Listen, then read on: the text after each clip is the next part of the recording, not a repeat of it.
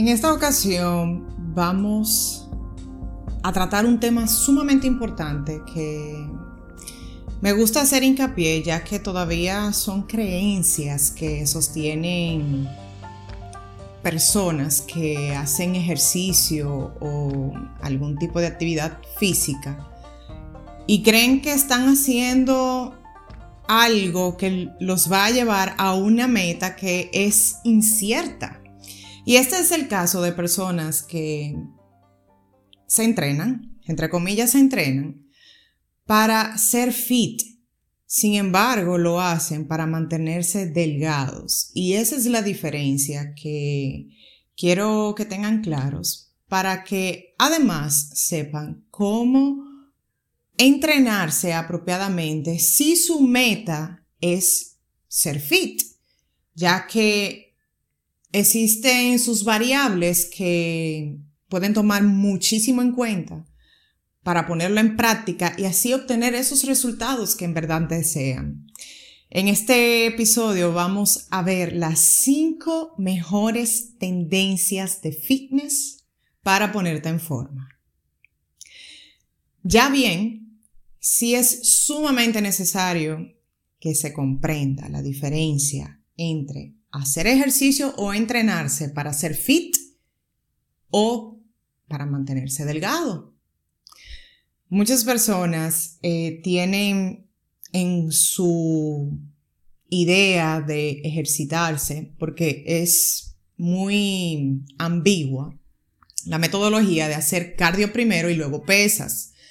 Sin embargo, esto es contraproducente para aquellos que quieren mantener una masa muscular apropiada que le proporcione una tonicidad muscular que los haga verse fit.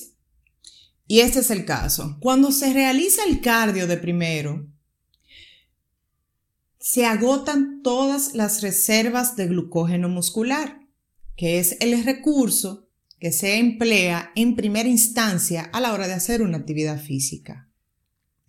Ya cuando se agota esta reserva es que la grasa empieza a emplearse como recurso energético y ahí es donde viene el proceso oxidativo o de quema de grasa, el cual se ve a colación. Por eso es sumamente importante comprender que pesas necesita realizarse de primero para aprovechar esta reserva energética que se encuentra en los músculos, para desarrollar un mejor entrenamiento de resistencia muscular y luego, después de finalizar el entrenamiento de resistencia muscular, hacer el cardio para activar el sistema oxidativo, que es en donde podemos hacer uso de la grasa como combustible. Espero que este punto quede sumamente claro, ya que es necesario para lograr buenos resultados. Y así, entendiendo la diferencia entre ser delgado, que una persona delgada es aquella en el que tiene un tono muscular eh, bajo, al igual que se ve con el tiempo tienden a tener la piel más flácida, ya que el consumo alto de oxígeno hace que tanto la elastina de la piel y el colágeno se pierda más fácilmente. En tanto, la persona delgada siempre vamos a ver esa característica particular de que se ven sumamente delgados, pero con un tono muy ligero muscular o ninguno. Por el contrario, las personas que son fit se ven con un tono muscular mucho más apropiado, se ven más jovial y también con unos niveles de grasa adecuados que le hacen apreciar muchísimo mejor su trabajo muscular. Entonces, ser delgado es carecer de un tono apropiado de masa muscular y ser fit es tener un balance en la composición corporal. pasando este punto, vamos a ver ahora entonces estas cinco mejores tendencias si tu objetivo es tener resultados y verte fit, con mejor tono muscular, más en forma, más vital, con mayor energía. Y estas son los entrenamientos personalizados y en los cuales se basan la periodización del entrenamiento, ya que de ahí proviene que se le haya dado más importancia a los entrenamientos personalizados. Desde hace unas décadas hacia acá, es precisamente porque se toma la persona y se desarrolla con tiempo definido todo su programa de entrenamiento para lograr ese objetivo.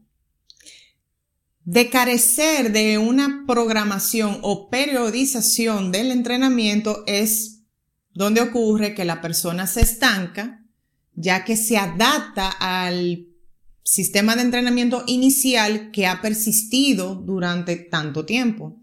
Por esta razón es que cuando se diseña un programa de entrenamiento que se aplican en cualquier deporte, pero también es aplicable para las personas que tienen un objetivo específico, porque esas son las, los puntos vitales que se requieren para programar unos entrenamientos. Porque tú podrás decidir no ser atleta, no ser deportista, no competir ni nada de eso, pero tienes un objetivo definido con tiempo y realista. ¿Qué quieres lograr? Y para eso están los entrenamientos personalizados con un coach o entrenador personal que con sus conocimientos te permita acompañarte para lograr esos objetivos en un lapso de tiempo. Y esto lo había explicado en el episodio anterior donde hablaba cómo para lograr las metas es importante hacer un ciclo de entrenamiento en el cual este se subdivide con objetivos para estar bien definido en las metas e ir logrando con cada paso ese propósito. Eso te da tranquilidad, eso te hace mantener motivado hacia pro el logro de tus metas. Entonces, es muy importante que entienda que no necesariamente lo que tú necesitas es lo que necesita el otro o lo que le haya funcionado a otra persona es lo que te vaya a funcionar a ti. Por ello, entrenamientos personalizados en el cual se te realice una periodización de entrenamiento para que subdivida los objetivos que te lleven a lograr tu meta. Por esa razón se coloca en el número uno de las tendencias de fitness hoy en día. Y luego tenemos entonces los que son los entrenamientos basados exclusivamente de resistencia muscular o de pesas. Y porque esta es la segunda tendencia más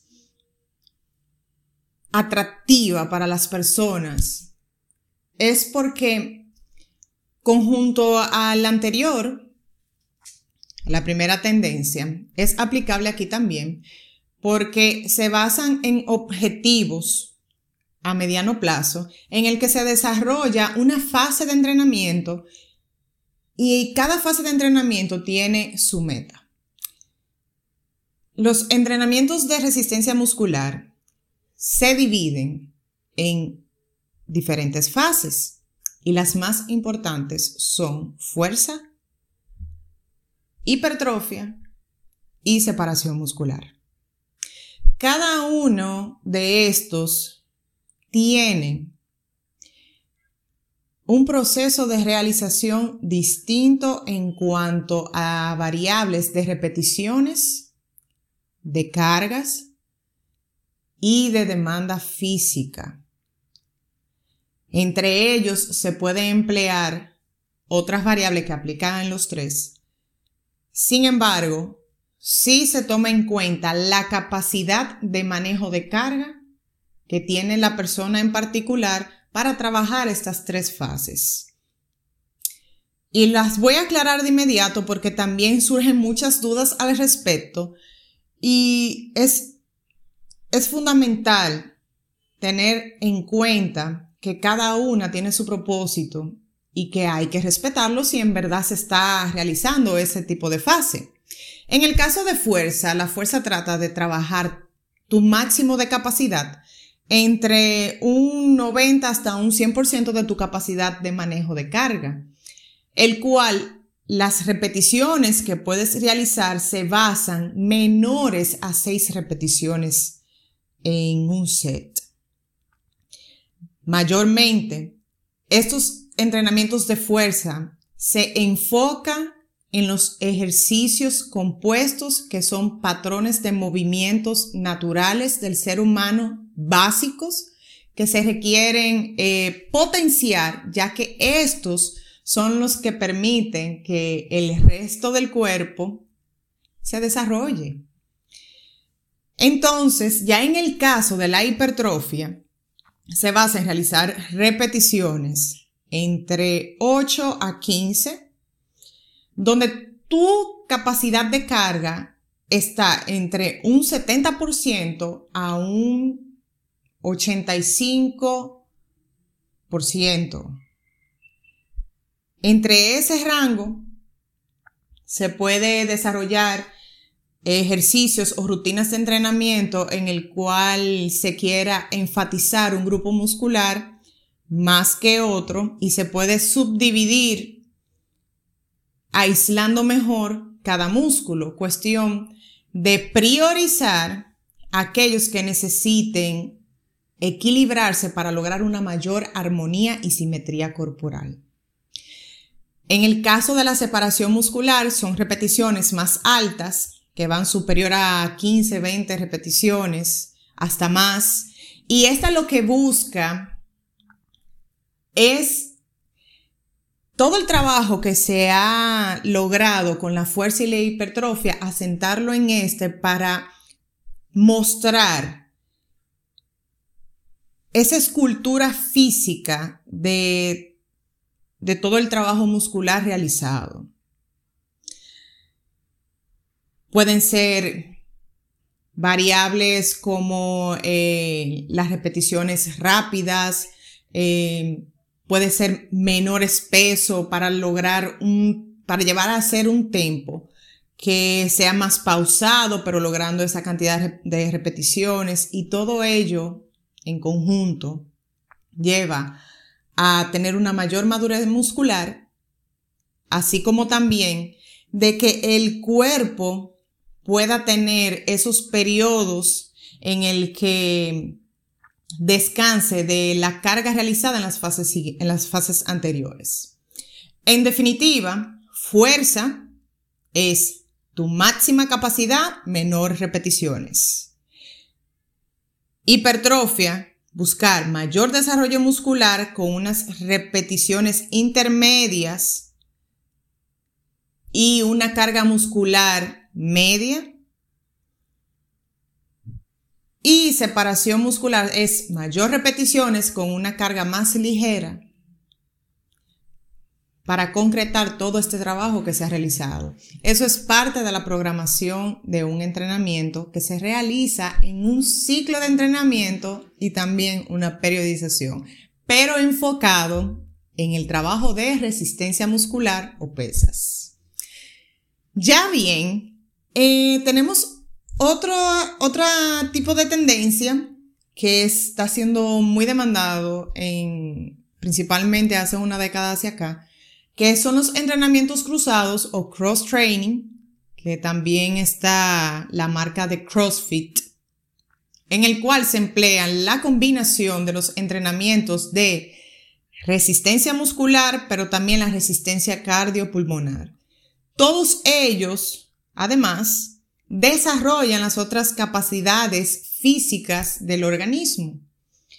Básicamente, su prioridad es hacer esta combinación para retar al participante, al atleta, a la persona que se entrena a lograr cierta cantidad de repeticiones con un manejo de carga X en un intervalo de tiempo menor. Y asimismo es como tener en cada entrenamiento un reto a lograr. También se emplea en el caso de los entrenamientos en un gimnasio o un centro de fitness este tipo de metodología, en el que pueden realizar un entrenamiento de pesas, que puede ser un ejercicio compuesto, o sea, una serie basada en un ejercicio compuesto, como son las sentadillas o peso muerto push-ups, Luego, otro ejercicio que puede ser aislando glúteos o uno de los grupos muscular, uno de los músculos involucrados en ese ejercicio. O puede ser también un ejercicio pliométrico, que son los que emplean resistencia muscular, pero alta intensidad con, movimientos eh, de este tipo, pliométricos. Y luego, entonces se activa el sistema oxidativo haciendo un intervalo de cardio a alta intensidad. Estos serían los, los tipos de eh, secuencia que se emplean en los entrenamientos cruzados. Entonces, se realizan en estos centros de cross training, al igual que en los centros de fitness o gimnasios. Esa es la segunda tendencia que está tomando muchísimo auge, además de que involucra cierta competitividad cuando es un grupo de personas que están realizando la sesión de entrenamiento en ese momento. Ahora bien, tenemos otro tipo de tendencia que está tomando cada vez mucho más fuerza y son los entrenamientos de conexión mente-cuerpo. Entre ellos encontramos los que son de yoga, de pilates y de pole fitness. Estos tres se enfocan. Pueden existir otros, pero estos son los que más auge están teniendo hoy en día. Los entrenamientos de este tipo se enfocan en tener una concentración mayor en lo que es el core o el centro del cuerpo, trabajan estabilidad, flexibilidad, así como también la fuerza basada en tu propio cuerpo. Y para ello se requiere muchísima conexión neuromuscular y estar presente. Así, a fin de que puedan realizarse los movimientos con las técnicas apropiadas, además de poder tener un ligero empuje a lograr una mayor enlogación o flexibilidad del movimiento que se esté realizando. Hay un punto muy importante a tener en cuenta. Yoga se emplea tu propio cuerpo Sí se pueden utilizar algunas herramientas como para facilitarte algunas posturas o asanas, pero es utilizando tu propio cuerpo. Pilates se utiliza el propio cuerpo, sin embargo, se incluyen accesorios o una cama de pilates reforme, que así que se llama, porque tiene unos sprinters que le permite agregar resistencia a los movimientos que se realizan. También tiene otros tipos de equipos como son una silla, también otra cama mucho más amplia que tiene eh, sus resortes paralelos, que es un Cadillac, así se llama. Y el pole fitness es muy distinto al pole dance, que el pole dance emplea estos bailes eróticos para hacer sus coreografías y también utilizando su fuerza. Sin embargo, el pole fitness se basa en utilizar resistencia, flexibilidad, acrobacia, flexibilidad, pero de una manera mucho más artística y con el fin de lograr aumentar las capacidades físicas del organismo. De esto, de hecho, se ven competencias que se realizan a nivel mundial y en otras muy renombradas, como es en el caso de, del Arnold Classic, que envuelven diferentes disciplinas deportivas actuales, que son de fuerza, de resistencia, eh, artísticas, como es este caso también. Entonces, esta es una, una de las tendencias que muchas personas incluso la están incorporando en combinación con otras y es muy agradable de que así sea, ya que es una forma de poder encontrar ese equilibrio entre ciertas capacidades físicas que se desarrollan en un entrenamiento, se logran con otras. Cuando el entrenamiento que se pueda realizar en aquellos que se basan más en resistencia muscular carecen del desarrollo de las otras capacidades como son coordinación, flexibilidad, equilibrio, que sí se encuentran en este tipo de entrenamiento físico. Por lo cual es muy bueno y válido que se practiquen hoy en día. Y por último, tenemos estos tipos de entrenamientos para las personas que carecen de suficiente tiempo, que son los entrenamientos de alta intensidad. Y entre ellos están los famosos HIT y Tabata, de alta intensidad en intervalos. Ellos pueden ser solamente basados en un cardio, que puede ser correr, por ejemplo, o ciclismo, natación, en el que por unos breves segundos, 10, 20, 30, menos de un minuto, mucho menos de un minuto. Ya después de un minuto se activa el sistema oxidativo. Bien, para que se tengan claro. Menos de un minuto se activa el sistema anaeróbico y es en donde empleamos más nuestro cuerpo, nuestra fuerza, nuestra resistencia muscular para llevarlo a cabo. Y luego, el sistema energético que se activa después del minuto es el oxidativo y ahí es donde entra la utilidad de la grasa. Bien. El intervalo va entonces el hit en, un, en ese lapso de tiempo de segundos y luego por un lapso mayor se descansa, se baja el ritmo, se recupera para volver a tener el empuje del intervalo haciendo potencia con este tipo de entrenamiento. En tanto, se aplica mucho a las capacidades físicas de potencia, resistencia muscular y resistencia cardiopulmonar. Son de los tipos de entrenamiento en el que duran, tiene una duración muy corta, ya puede ser 15 minutos, como mucho 30 minutos y tienen el resultado como si estuvieran haciendo más de una hora de cardio porque activa el metabolismo por más tiempo posterior a este. Entonces, para aquellas personas que carecen de suficiente tiempo, es muy apropiado realizar este tipo de entrenamiento si tienen las condiciones para hacerlo porque una persona hipertensa tiene que tener muchísimo cuidado en poder realizar un tipo de entrenamiento como esto. Ahora bien, en cuanto al Tabata, se emplean ejercicios que se combinan, como en el caso del cross training, con cardio, pero en estos intervalos reducidos. Entonces, eh, digamos, tengo un ejercicio lo hago a alta intensidad. Para poner un ejemplo, eh, los burpees, que los burpees es una combinación de hacer sentadilla, squat, push-up y salto. Y se combina con uno de cardio, que puede ser eh, salto de soga, puede ser corriendo, algo que realmente active el sistema oxidativo. Y esta es de las diferencias que tiene el entrenamiento de HIIT y el de Tabata. El de Tabata emplean ejercicios de resistencia muscular y el HIIT se basa simplemente en cardio en intervalos. Ambos son en intervalo, solamente con esa diferenciación.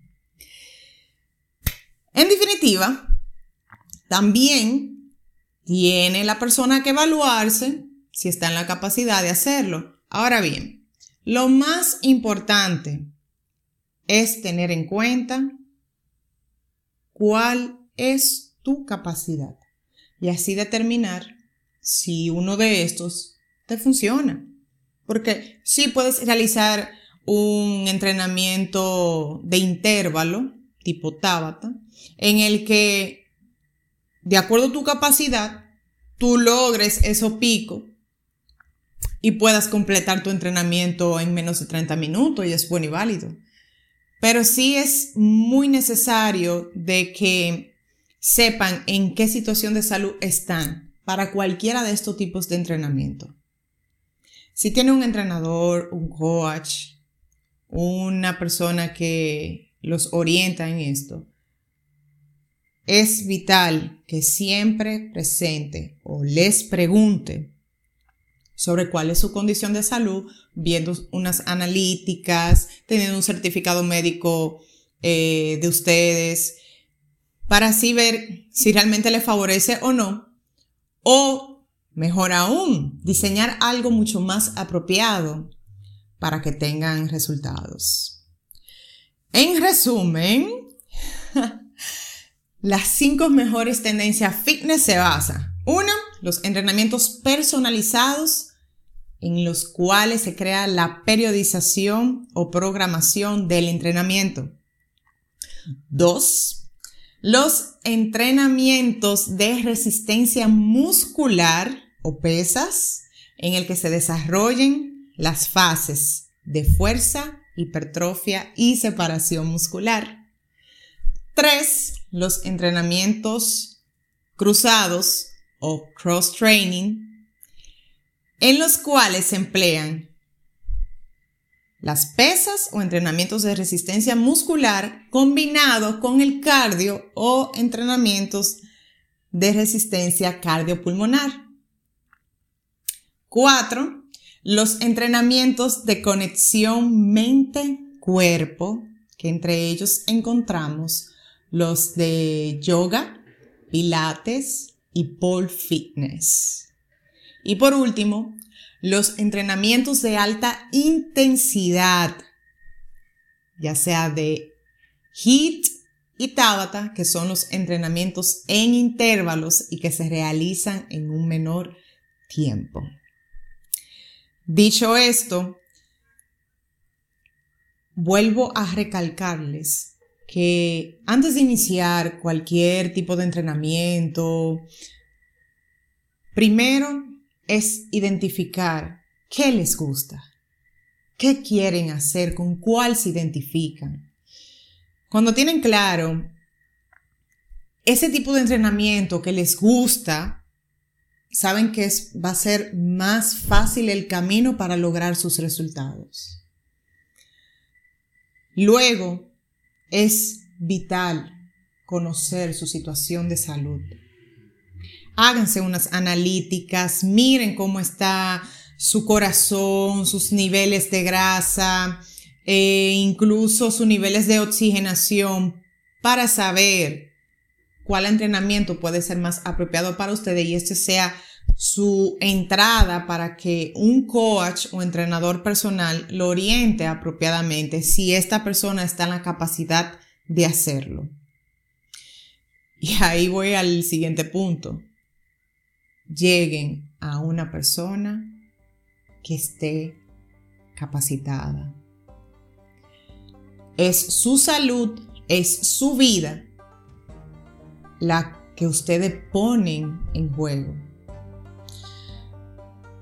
Además de, es lo que le asegura a ustedes lograr sus objetivos y tener resultados. Estar en manos de una persona que sabe cómo guiarles, cómo orientarles y darles las herramientas que necesitan para lograr sus metas. Háganse conscientes. Esta es la clave para hacer una actividad física, deporte o entrenamiento físico que los lleve hacia allá.